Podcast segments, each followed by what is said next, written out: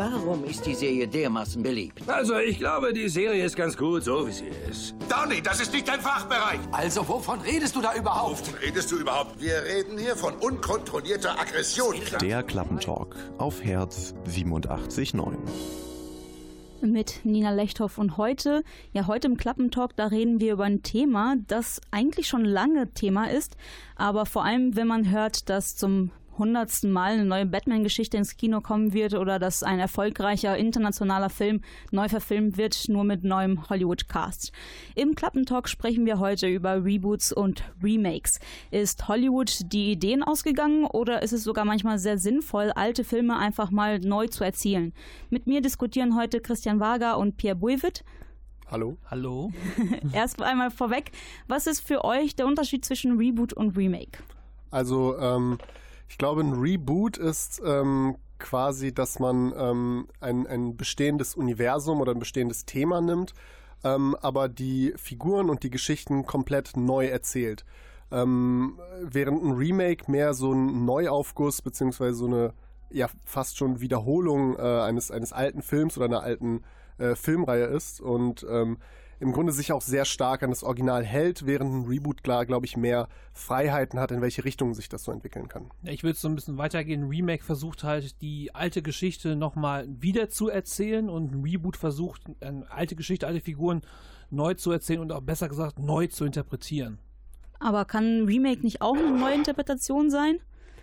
Ähm, ja, also es ist ja allein deswegen schon irgendwie eine neue Interpretation, weil es ja dann auch irgendwie neue, neue Schauspieler sind. Ähm, aber ich, ich glaube, dass da die Nähe noch stärker zum Original da ist, dass man ähm, beispielsweise die, ähm, ja, ich sag mal jetzt so die, die, die, die Entstehungsgeschichte von Batman jetzt zum Beispiel, weil du es vorhin auch gesagt, gesagt hattest, dass die sich nicht großartig ändert, sondern dass die halt irgendwie, äh, irgendwie, dass man da irgendwie beim, beim Original bleibt, äh, während man bei so einem Reboot vielleicht so ein bisschen, ähm, naja, den, den, den Fokus vielleicht auf andere Aspekte legt ich finde, das kann, kann, man auch gar nicht so schwarz-weiß beurteilen. Also es gibt bestimmt Remakes, die auch Züge ins Reboots haben. Umgekehrt, ich glaube, äh, da ist es schwierig mit Stempeln zu arbeiten. Ja, das, äh, wie genau sie sich unterscheiden ob, und ob es überhaupt einen Unterschied gibt, werden wir gleich in der nächsten Stunde mal drüber talken in der, im Klappentalk zu Reboots und Remakes. Jetzt geht's weiter mit Sportfreunde Stiller. Komm schon.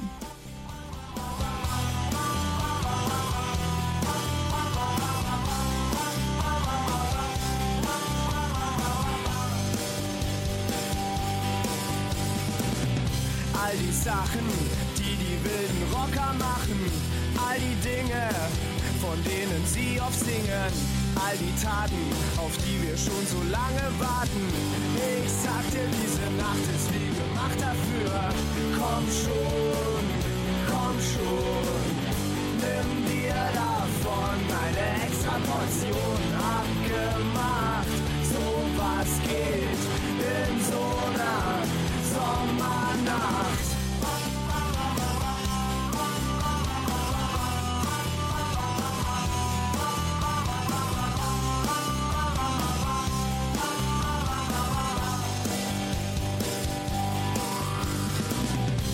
All die Worte, die uns groß erscheinen, all die Träume, die uns vereinen, all die Zeiten, die uns im Gedächtnis bleiben. Ich sag dir, diese Nacht ist wie gemacht dafür.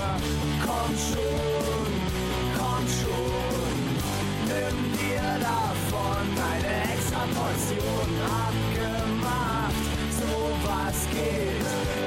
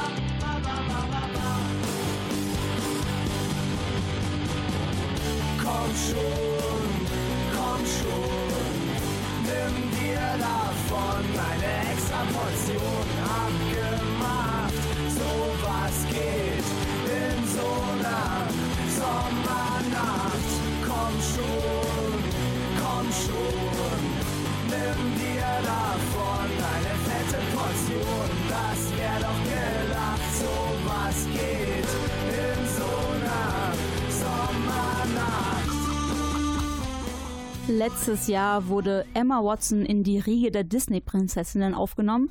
Nächstes Jahr, fast 80 Jahre nachdem das Original rausgekommen ist, kommt Dumbo wieder auf die Leinwand und sogar Mowgli wird jetzt die nächsten paar Jahre neu, wieder neu interpretiert. Das letzte Mal ist auch nicht so ganz so lange her. 2016 kam die Realverfilmung in Anführungszeichen äh, von John Favreau raus. Pierre, findest du, dass Disney langsam mal mit den realen Verfilmungen der eigenen Animationsfilme nicht mal langsam übertreibt? Also ich finde schon, dass sie ein bisschen übertreiben. Ich verstehe aber auch den äh, Antrieb, den Disney hat, weil sie genau wissen, dass die halt schon mit ihren, sagen wir mal, Zeichentrickfilmen gute Geschichten geschaffen haben. Und ich kann mir auch vorstellen, dass es viele Regisseure gibt, die so ihre eigene Vision davon machen wollen. Wenn man sich den neuen Trailer zum Dumbo-Film angeguckt hat, der von Tim Burton inszeniert wird, möchte man vielleicht sagen, okay, das ist vielleicht zu viel, aber ich glaube schon, dass es halt äh, gut, gut werden kann. Ja, sind kleine Kinder hier unterwegs. Passend zum Thema. Ja, ähm, war gerade irritiert. Apropos kleine Kinder. Ähm, also ich glaube auch, dass es ja immer so ein bisschen äh, die, die Erinnerung auch irgendwie an so einen Disney-Film eine andere ist, je nachdem, aus welcher Zeit man irgendwie stammt. Und ähm, ich kann mir vorstellen, dass halt viele Leute vielleicht nicht mit dem Dschungelbuch aufgewachsen sind, gerade jetzt äh, Leute, die jetzt irgendwie jünger sind. Und äh, da finde ich es eigentlich cool, dass dann Disney irgendwie sagt, okay, wir, wir nehmen irgendwie eine äh, eine, Geschichte, die halt irgendwie auch viele, viele, viele Kinder eben auch geprägt hat.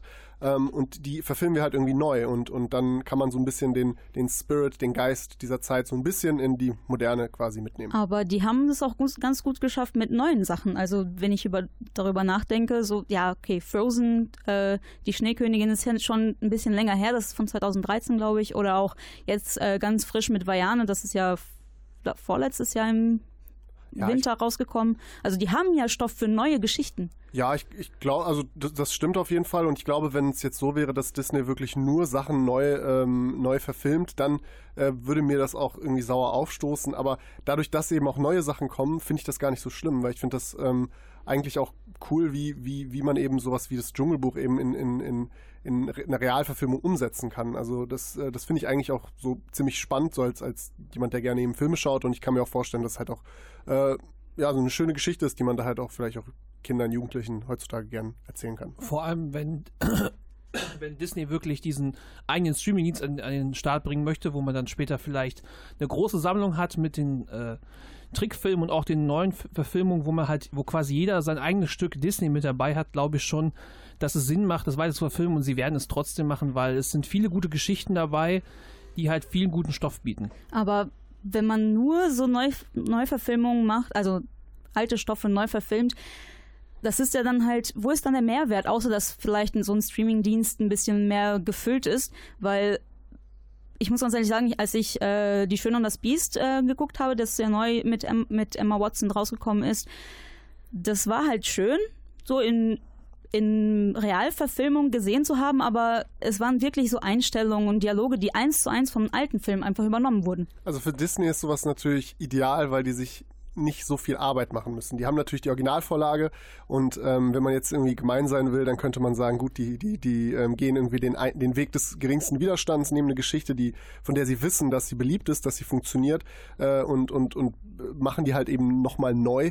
Ähm, und ja, das ist natürlich irgendwie auch, auch, auch verlockend und man muss natürlich halt irgendwie, gut, ich meine, Disney hat jetzt genug äh, Filme und äh, um, um so eine Streaming-Plattform locker zu füllen. Ähm, Vor allem jetzt, wo Star Wars und ja, äh, Marvel dazu gehören. Genau, wo sie dann noch anfangen, andere Sachen einzukaufen. Das geht schon, aber trotzdem ist es halt, ähm, glaube ich, man die Schöne und das Biest, das kennt man halt. Und, und äh, das bei jedem äh, Leuten irgendwie so die Glocken, wenn man das hört und da macht man sich halt leicht und sagt, okay, irgendwie damit können wir halt auch nochmal irgendwie so ein ganz einen Film machen, der zumindest nicht floppen wird. Also ich würde mir einfach auch wünschen, dass halt äh, Disney wirklich nicht so reine Aufgüsse macht, wie es bei Schön das Biest geschehen ist, dass man halt sagt, okay, wir kopieren die Geschichte wirklich eins zu eins, sondern dass man auch sich ein bisschen Spielraum erlaubt, Interpretationsspielraum. Das haben sie beim Dschungelbuch ja schon ein bisschen gemacht, versucht ein bisschen düsterer zu machen. Es kam nicht ganz so gut an.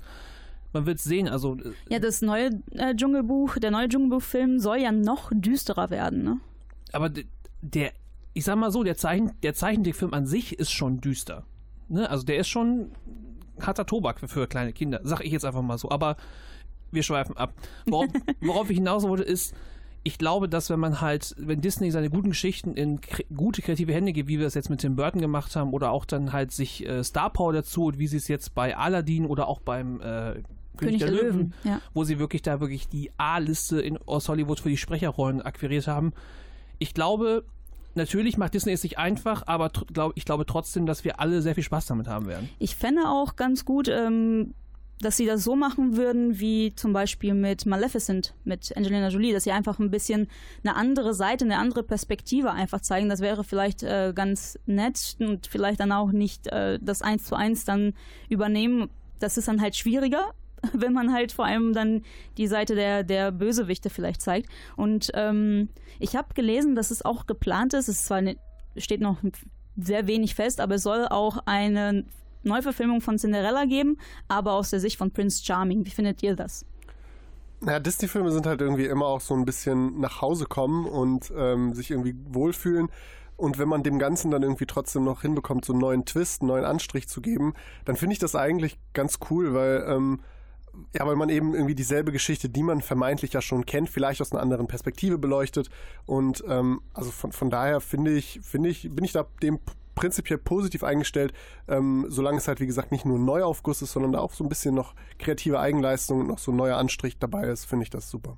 Wäre auch mal schön, wenn die Prinzen auch mal ein bisschen Raum im Disney-Universum bekommen, es nicht stimmt. nur um die Prinzessin geht. Also ein Reboot von Disney-Verfilmungen, der kann erfolgreich sein, sollte erfolgreich sein, wenn er halt ein bisschen Kreativität mit ins Spiel bringt, ein bisschen was, was anderes zeigt, wie zum Beispiel halt Maleficent damals, aber auch kann auch mit viel Star Power äh, überzeugen. Wie das da sein wird, das werden wir in den nächsten paar Jahren sehen. Sometimes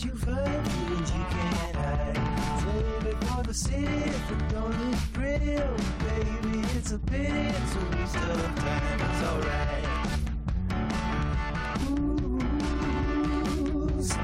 waste your time. It's alright to look around. If you gotta skip town, keep your head down, get your feet off the ground. They say you're really something. Why don't you find something better to do? We all want it to mean more than nothing. Oh, but nothing appears to be true.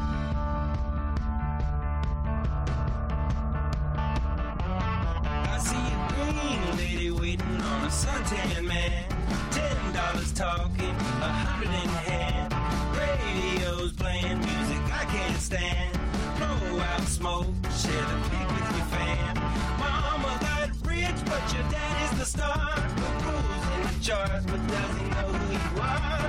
Waking up early, take your seat at the bar. Do the blues to boogie, lock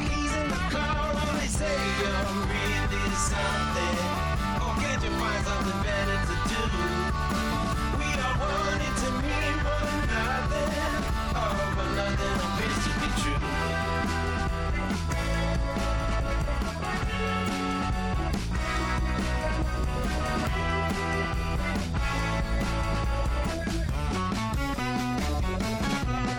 Stay the way you are, feel how I would stay light, love light.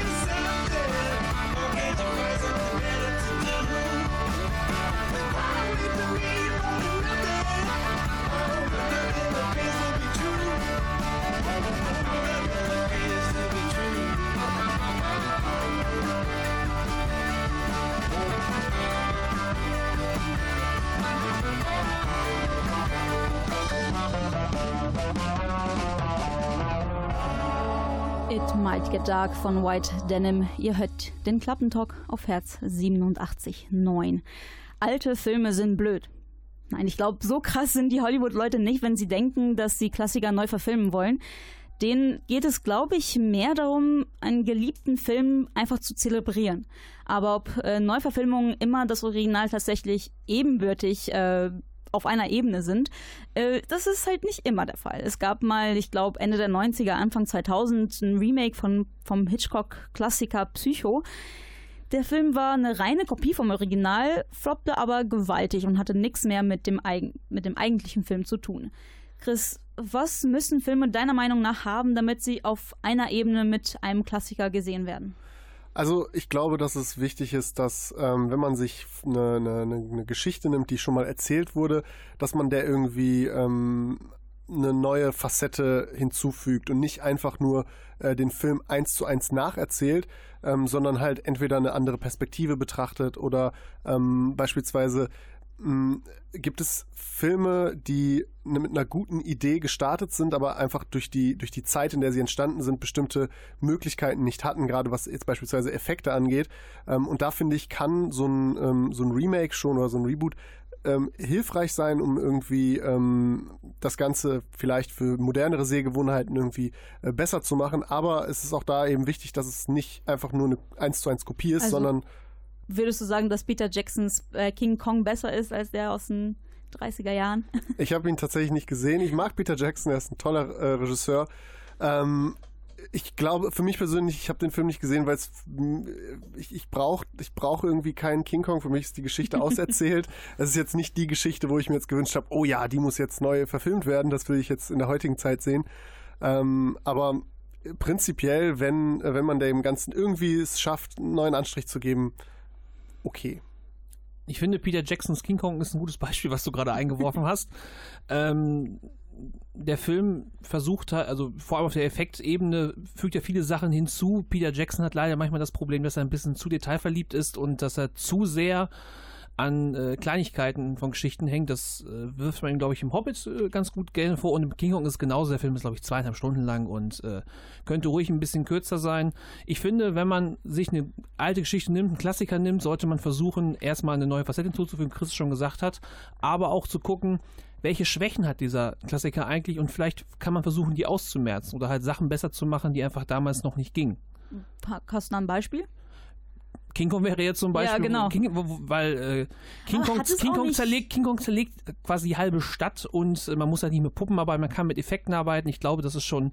Aber ist es nicht auch charmant von dem Klassiker, dass es halt tatsächlich so, so ein Produkt seiner Zeit ist und deswegen halt man den auch gerne guckt? Es ist, es ist, vielleicht, es ist vielleicht charmant, aber äh, es ist charmant, weil es alt und schön ist vielleicht. Und ich glaube, dass man äh, Filme ab und zu mal wieder auch schon mal wieder, äh, sagen wir mal, neuen Fokus drauflegen kann, um sie halt so ein bisschen mal, moderner zu gestalten. Es kommt halt auch einfach auf die Sehgewohnheiten an. Und wenn man sich jetzt halt selber irgendwie so ein bisschen fragt, was für Filme schaut man, dann sind die allerwenigsten Filme, ähm, dass man da irgendwie sieht, dass eben ein Mann in einem äh, Affenkostüm äh, so, so ein Pappmaché-Stadt zerlegt. Man ist einfach mittlerweile so äh, teure und hochwertige Effekte gewohnt, dass äh, so das äh, so, äh, sowas einen aus der Immersion irgendwie rauszieht. Es überzeugt einen nicht. Es sieht nicht mehr danach aus wie ein Affe, der eine Stadt zerlegt, sondern wie ein Mann, der in einem, in einem Kostüm in einem Studio steht. Und ähm, ich glaube, dass, äh, dass man sowas halt auch immer mit beachten muss und Klar, sowas kann natürlich charmant sein, wenn man vielleicht irgendwie eine persönliche Beziehung dazu hat, weil man irgendwie selber den Film aus seiner Kindheit kennt oder wenn man halt ähm, Fan ist von, von handgemachtem Kino. Aber ähm, für den 0815 Kinogänger glaube ich, dass äh, tatsächlich dann doch die Variante mit den besseren Effekten deutlich überzeugender und auch spannender ist. Also ich, habt ihr das auch schon mal gehabt, dass ihr einen Film geguckt habt, den irgendwie gut oder schlecht, egal, fandet und irgendwann nach Jahren mal rausgefunden habt, dass, äh, dass es ein Remake ist? Das war bei mir zum Beispiel mit The Italian Job so, mit Catherine, ne, mit ähm, Charlize Theron und Mark Wahlberg in den Hauptrollen. Ähm, da habe ich den Film mal geguckt, ja, pf, vergessen, weil der auch nicht so äh, überragend war. Und dann irgendwann sagte mir meine Oma, ja, das ist, den Film habe ich damals auch geguckt.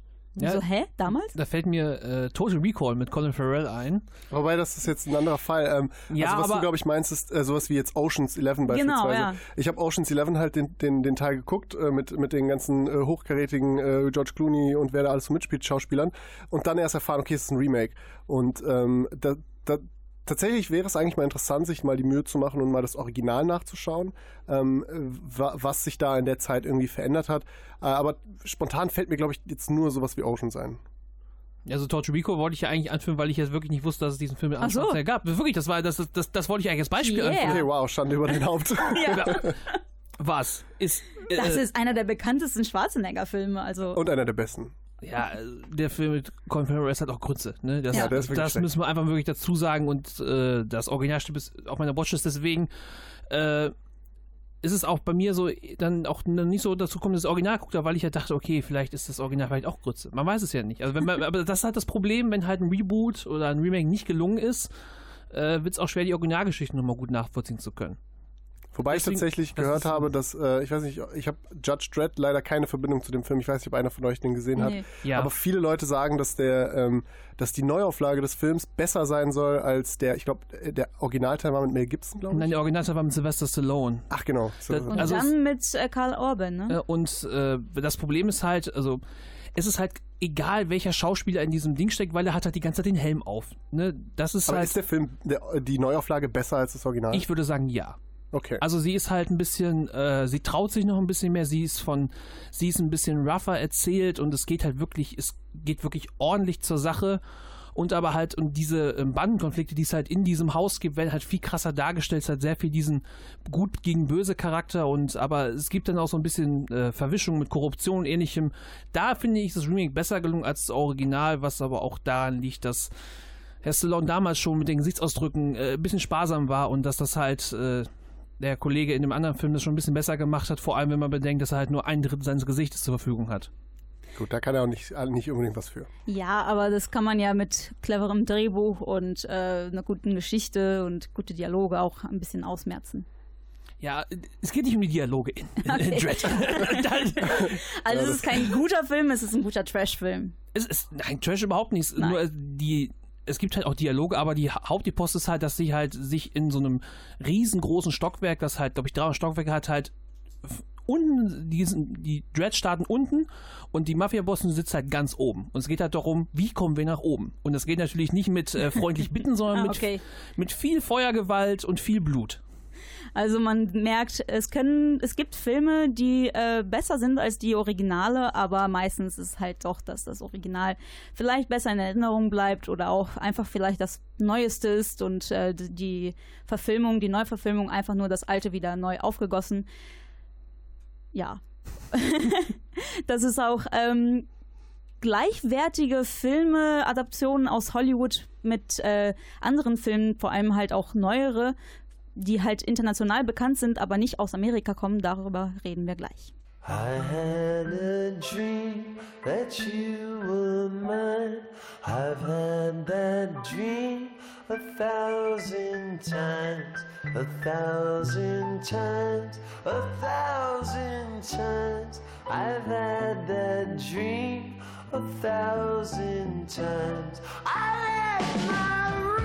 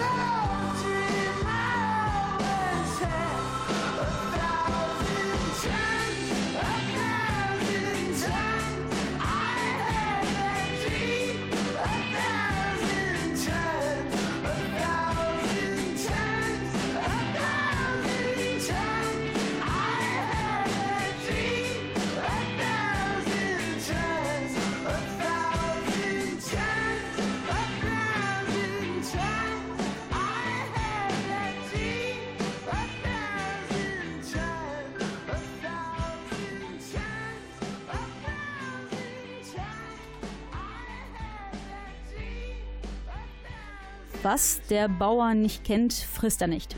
Das kann man auch auf Filme übertragen. Internationale Filme haben es auf internationaler, weltumfassender Ebene nicht immer leicht.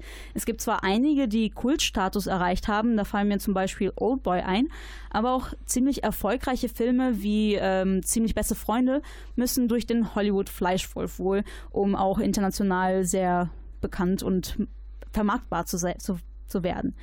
Ähm, der Remake von Ziemlich beste Freunde soll auch irgendwann dieses Jahr erscheinen, aber durch die ganze Weinstein-Affäre hat sich die, ähm, der Erscheinungstermin irgendwie verschoben, soll aber irgendwann jetzt dieses Jahr passieren.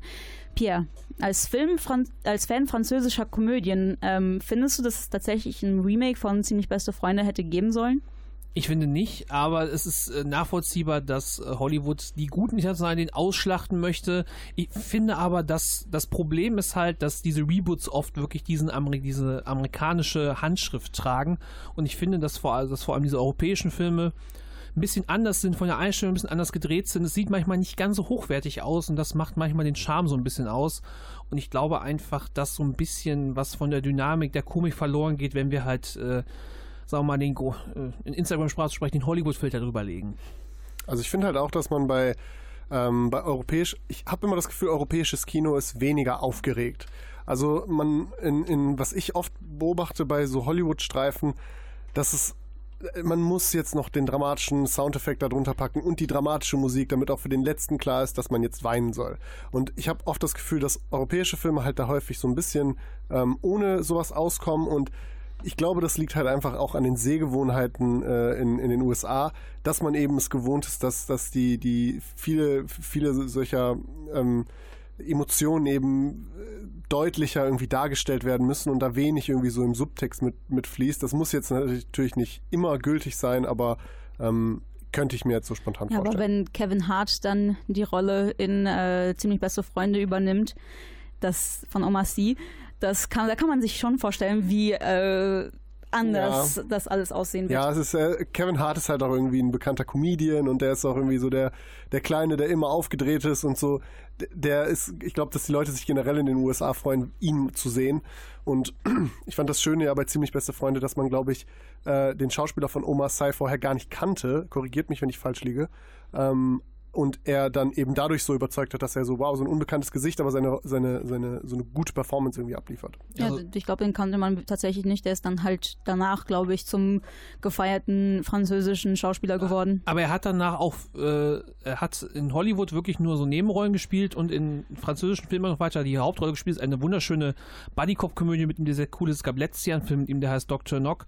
Und das Problem, was ich bei Kevin Hart ist, sehe, ist halt, der ist halt lustig, weil er halt so aufgedreht und so überdreht ist und Omar Sy hat so diesen natürlichen europäischen Charme. Also ähm, das ist wirklich, der muss nur lächeln und dann muss man sagen, ach komm, ne? Das ist, äh, ich, ich glaube, das ist so ein bisschen na, weniger schwierig. aufgeregt. Weniger das heißt, aufgeregt. weniger also ich glaube, das, was Christian gesagt hat, ist, glaube ich, schon richtig. Das europäische Kino halt so ein bisschen, dass wir uns halt auch manchmal auch nicht ganz so ernst nehmen und öfter über uns lachen und äh, auch sehr oft ein bisschen subtiler in unserer Komik sein können und müssen halt nicht äh, auf alles mit dem Schild zeigen und sagen, jetzt ist lustig, jetzt ist traurig. In den USA können sie keine Stille genießen. ja, das ähm, kann man tatsächlich vielleicht so sagen, vor allem halt, wenn man Mainstream-Filme nimmt. Es gibt halt natürlich viele, viele, viele Indie-Filme, die sehr gerne Stille benutzen oder halt auch äh, Horrorfilme, die sehr gerne Stille benutzen wie zum Beispiel A Quiet Place.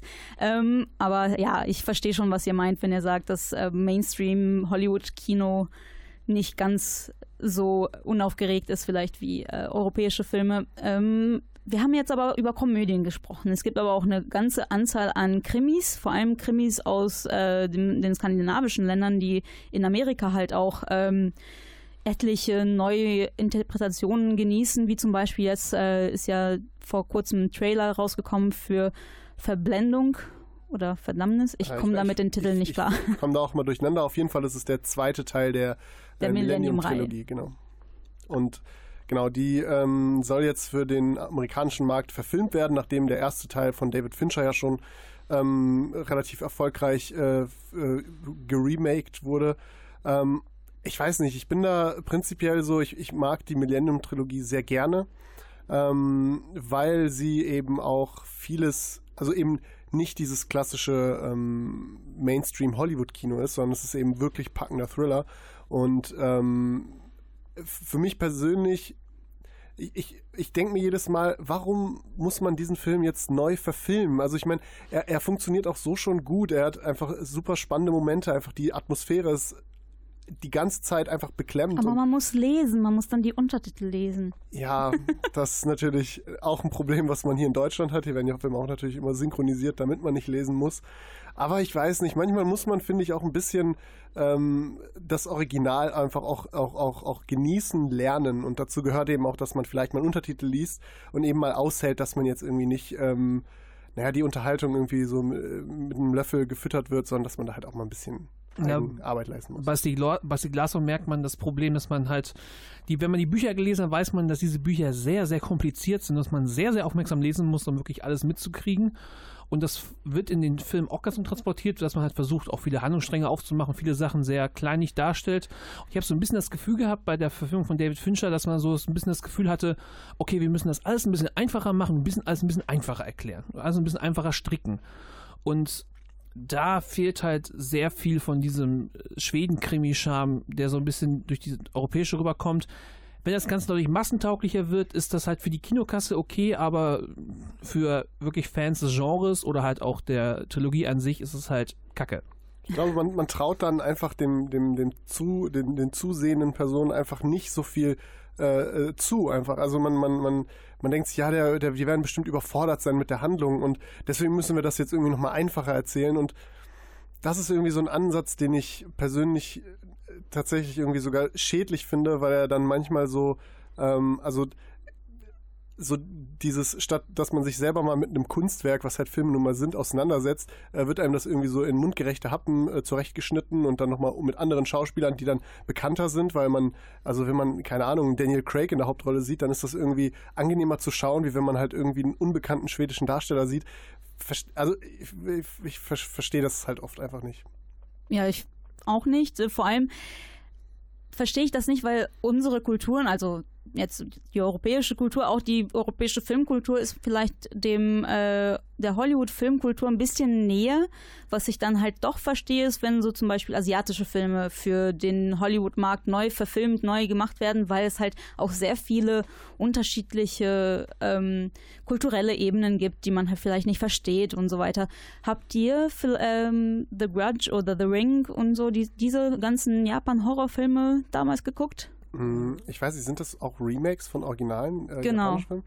Ähm, ich glaube, ich kenne tatsächlich nur die, ähm, die, die, amerikanischen. Ich glaube, die wurden von sind amerikanische genau. Filme, die, genau. die wurden irgendwann mal auf Klassenfahrt vorgeführt, um äh, Angst einzujagen, aber da bin ich raus. Genau, also ich kenne The Ring so. Ähm, sonst hört es bei mir tatsächlich auf, obwohl ich auch Leute kenne, die halt sagen, gro die große Fans sind von asiatischem Horrorkino, weil das da irgendwie nochmal wohl anders abläuft. Ja, das ist halt, ähm, das ist, die Filme sind zu einer Zeit rausgekommen, wo ich halt erstens sehr, ein sehr großer Horrorfilm-Fan war und ein sehr großer Japan-Film äh, Japan-Fan war. Und deswegen habe ich mir dann beide angeguckt und es ist halt teilweise richtig ähm, ähnlich, aber es ist halt diese, diese, ja, diese Tradition der japanischen Geister war halt ein bisschen, ähm, bisschen verloren in der neuen, in den neuen Verfilmungen. Aber das ist halt, ist halt nun mal so, wenn man für einen neuen Markt halt verfilmt. Ja, also ähm, also ich kann das schon verstehen, dass man da irgendwie so die asiatische Kultur ist einem dann eben, man ist mit der nicht so vertraut, man ist mit vielen Bildern, mit vielen Symboliken, vielleicht kann man einfach nichts anfangen und dann äh, übersetzt man das quasi so ein bisschen für den, für den äh, heimischen Markt. Ähm, aber was mich interessieren würde, hast du denn die, ähm, äh, den, den, den, den, japanischen The Ring, äh, hast du den auf, auf Japanisch geschaut oder? Ja. Okay. Ähm, findest du, dass da ähm, äh, Find, also fühlt sich das irgendwie anders an, wenn man jetzt quasi so, ich kenne das halt aus Animes beispielsweise, dass wenn man dann irgendwie die japanischen Stimmen hört, irgendwie automatisch eine andere Atmosphäre da ist, wie wenn man eine deutsche Synchronisation beispielsweise jetzt hört. Ja, das ist halt bei Synchronisation halt immer der Fall, dass man, wenn man es im Original guckt, ist es ein bisschen, äh, fühlt man sich ein bisschen vielleicht mehr in der in dieser Kultur äh, beheimatet vielleicht, aber halt, wenn man es ähm, in, in der Synchronisation guckt, erfährt man vielleicht ein bisschen mehr, weil man es halt vielleicht nicht so schnell lesen kann. Aber einfach ja auch den ersten Synchronisationsgucken, dann nochmal in Original, ja. um halt irgendwie so Beiß mitzukriegen.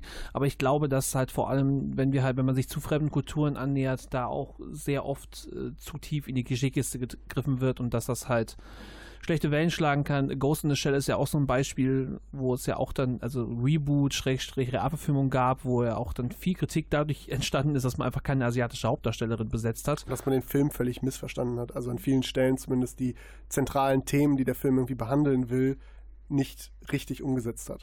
Ja, also ich glaube einfach, dass äh, man vorsichtig sein muss, wenn man sich äh, europäischen oder anderen Kulturen nähert und versucht, diese Filme für den, sagen wir mal, für den Massenmarkt zu gestalten, ohne halt, man muss halt aufpassen, dass man halt das Kunstwerk nicht ruiniert. Gutes Schlusswort. Man muss da, man darf das Kunstwerk nicht ruinieren, wenn man internationale Filme oder auch vielleicht andere Filme äh, remaked, rebootet. Und vielleicht ist das ein Tipp, guter Tipp für die Hollywood-Leute.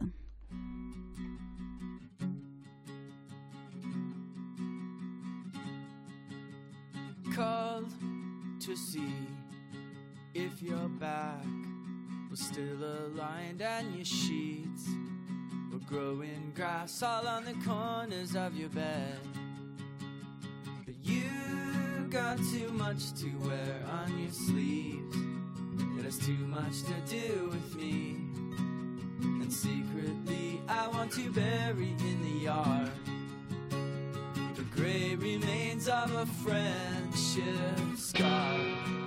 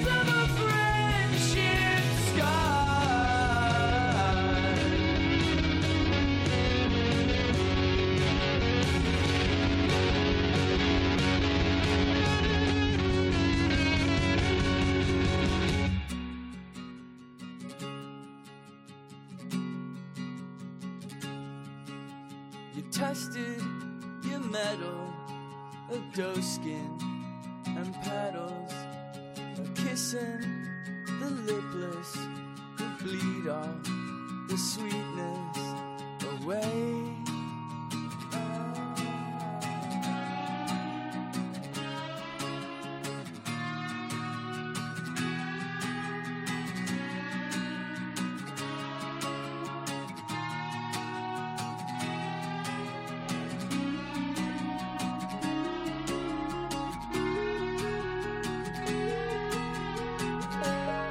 Wenn man über Remakes oder Reboots spricht, da kann man eine Sache wirklich nicht vergessen. Superheldenfilme. Drei große Filmreihen haben wir schon vom Dunklen Ritter zum Beispiel in den letzten 30 Jahren bekommen und wenn man den Gerüchten glauben mag, wird es demnächst noch ein neues Reboot von Batman geben. Aber er ist auch nicht der einzige Superheld, der alle paar Jahre mal general überholt wird. Aber Reboots im Superheldengenre sind eigentlich auch nichts Neues und auch nichts Ungewöhnliches. Die Comics werden ja auch gefühlt alle halb Jahre, alle halb Jahre rebootet. Chris, äh, meinst du, dass Superhelden dazu einfach prädestiniert sind, auf ewig rebootet zu werden? Ich glaube, dass äh, Superhelden also ich glaube, dass es auch in den Comics so ist, dass beispielsweise Superhelden äh, immer aus einer neuen Perspektive irgendwie erzählt werden. Also ich glaube, das krasseste Beispiel ist ja Spider-Man. Ähm, es gibt ja un unzählige ähm, Versionen von Spider-Man, die halt in, in unterschiedlichen Universen, sage ich mal, spielen.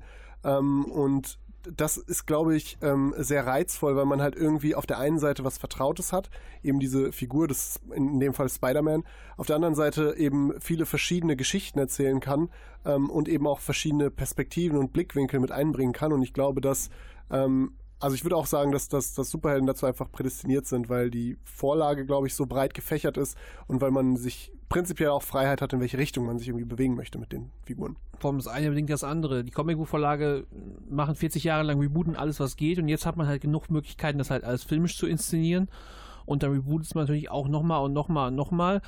Und äh, es gab ja auch dann schon mal so einen Zeitpunkt, wo man halt, also Batman ist ja das Beispiel, wo man halt äh, zwei gute Filme gemacht hat und dann gesagt hat, okay, wir müssen noch mehr reinhauen und noch mehr und noch mehr und noch mehr. Und dann hat man das halt mit Batman und Robin richtig, richtig vor die Wand gefahren.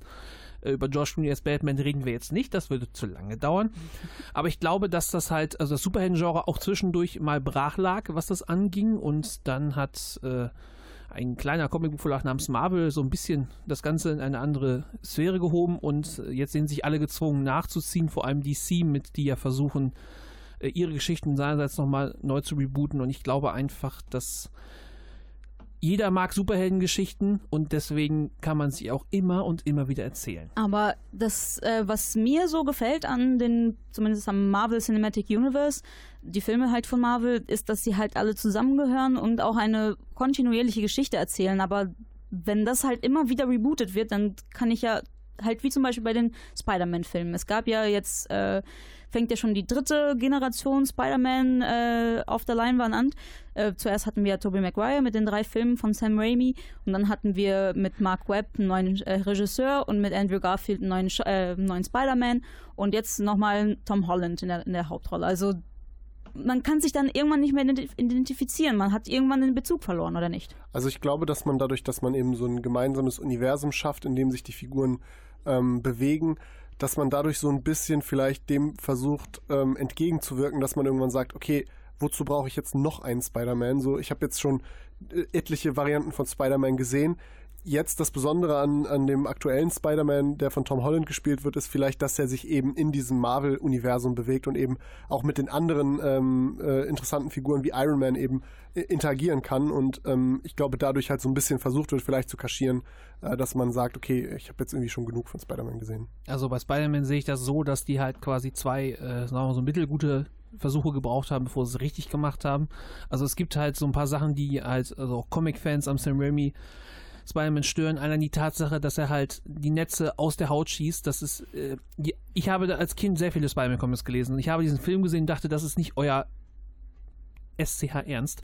Und äh, dementsprechend glaube ich einfach, dass äh, es Sachen gibt, wo man sagen muss, okay, das haben wir vielleicht nicht ganz so gut gemacht und äh, das gefällt mir nicht so und dann müssen wir es halt nochmal machen und nochmal machen. Und ich glaube, dass die Variante mit Tom Holland die bisher beste Spider-Man-Geschichte ist, die erzählt wurde und dementsprechend muss man halt gucken, dass man auch irgendwann mal sagt, okay, jetzt sind wir an einem Punkt, wo es passt, jetzt hören wir damit auf. Äh, bei Batman wir haben es halt richtig vor die Wand gefahren und dann haben wir alle gedacht, okay, jetzt macht Christopher Nolan, mach das nochmal und denkst so, wer ist dieser Christian Bale und äh, was, was denken die sich da aus und liefern halt wirklich zwei, zwei sehr, sehr gute Filme ab und einen dritten, der so ganz okay war und ich glaube einfach, dass man da, äh, dass, dass viele Leute manchmal das Gefühl haben, äh, die vorherigen Geschichten sind nicht das, was ich mir von dieser Figur wünsche und deswegen müssen wir es halt nochmal machen ich finde halt bei Batman kann man das eigentlich ganz gut beobachten, dass man der Figur irgendwie dann ähm, nochmal diesen äh, eine neue Facette hinzufügt, weil man, wenn man sich jetzt mal irgendwie so ein bisschen zurückdenkt an die äh, ganz erste äh, ähm, äh, Batman-Serie mit Adam West,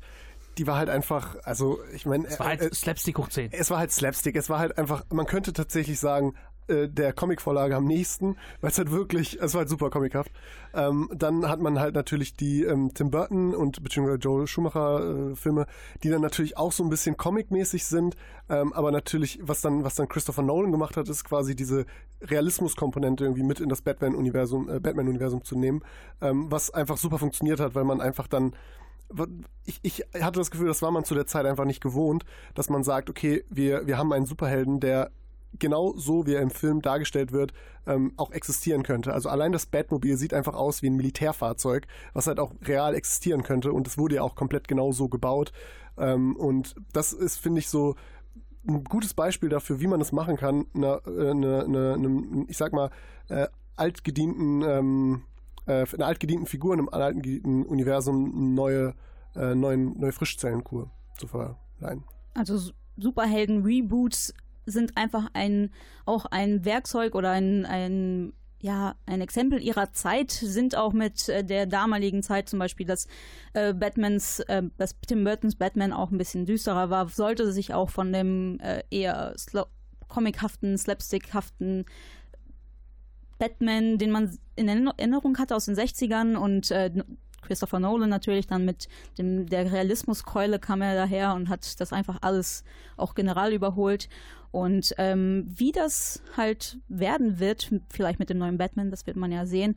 Gleich reden wir über Verfilmungen mit Frauen. Well, I slept on the solid ground near your house. And it felt just like a barbell wrapped in a shirt. When I slept on the solid ground near your house. I could feel its weary muscles under the dirt. Na na na na na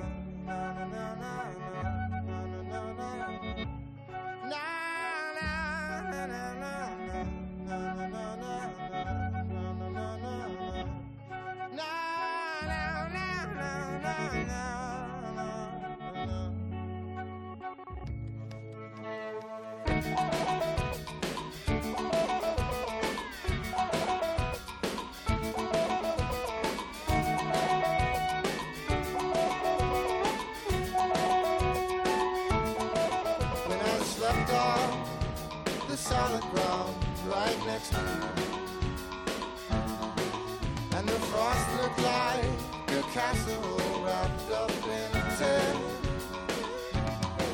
When I stepped on the solid ground near your house, you could the corners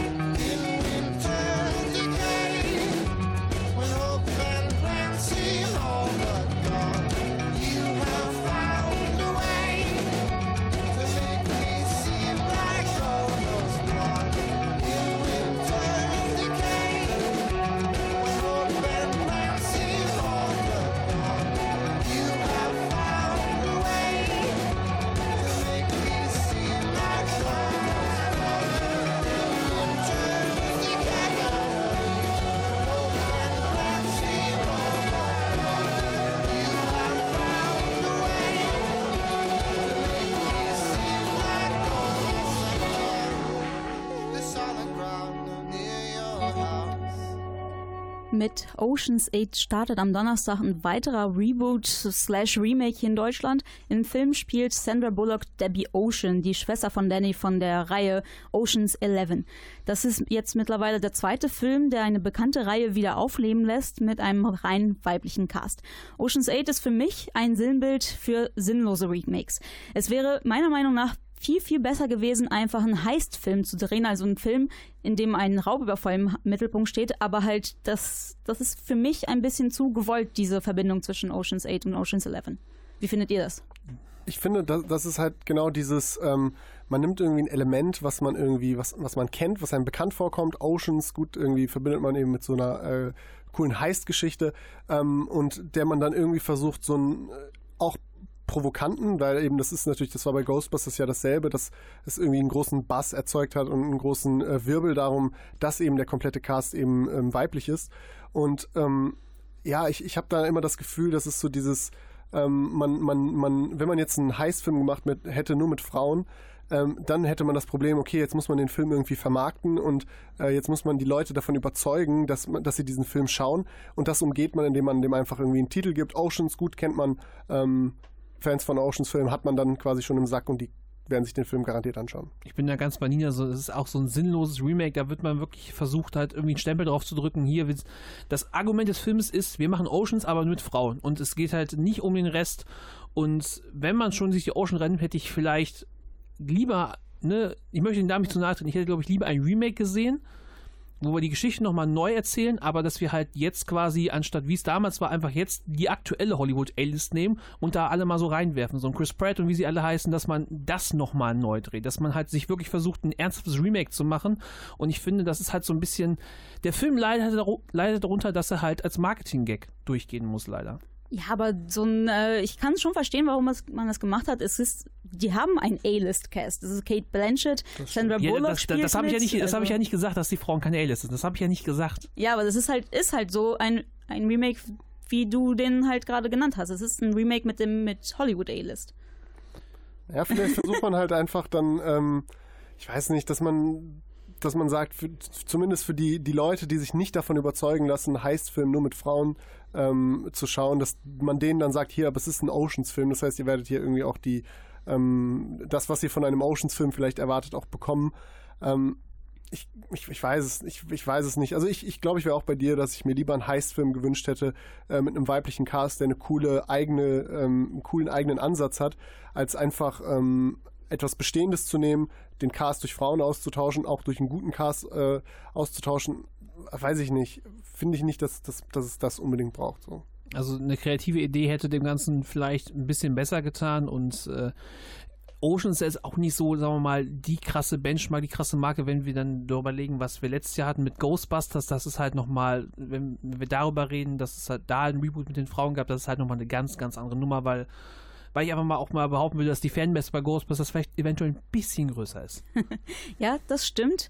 Ähm, wir haben jetzt eine Stunde lang über Reboots und Remakes geredet. Was ist euer letztes Fazit? Hat Hollywood einfach keine Ideen mehr oder ist es auch mal gut, was Altes neu einfach zu bekommen. Beides. Hollywood hat im Moment überhaupt keine Ideen, deswegen guckt man überall, wo man sich Buchvorlagen, alte Geschichten, Geschichten interpretieren, dass man sich alles nochmal wiederholt oder halt Sachen aufwärmt. Das Ding ist aber, wenn das halt gut gemacht ist, dann gucke ich mir das halt auch alles an. Und dementsprechend äh, sehe ich es manchmal mit einem kritischen Auge, wenn halt dann was kommt, wo man denkt, oh Mensch, haben sie es wieder neu aufgewärmt. Wenn es mich dann über, überzeugt, äh, gerne, immer her damit. Also ich bin da auch so ein bisschen zwiegespalten. Auf der einen Seite mag ich es, äh, wenn mir jemand ähm, eine Geschichte, die wirklich cool ist, ähm, nochmal für unsere heutige Zeit mit den heutigen technischen Möglichkeiten, mit den heutigen ähm, ähm, guten Schauspielern ähm, irgendwie präsentieren kann. Auf der anderen Seite ist halt immer die Gefahr, dass man einfach nur versucht, damit Geld zu machen, dass man einfach ähm, eine Marke nimmt, die man bereits kennt, die einfach neu aufsetzt und dann hofft, dass die Leute einfach nur reingehen, weil sie irgendwie davon schon gehört haben und früher halt Fans waren. Deswegen bin ich da immer zwiegespalten, aber prinzipiell würde ich auch sagen, wenn es gut gemacht ist, okay. Es könnte aber durchaus ein bisschen weniger sein. Also gute Schlussworte. Es könnte gut gemacht sein, aber ein bisschen Kreativität wäre auch mal ganz nett. Ich als äh, ganz großer Disney-Fan bin natürlich äh, voll heiß auf die ganzen Disney-Realverfilmungen.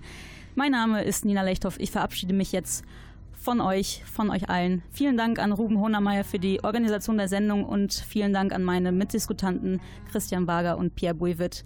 Wir hören uns dann beim nächsten Mal wieder. Tschüss.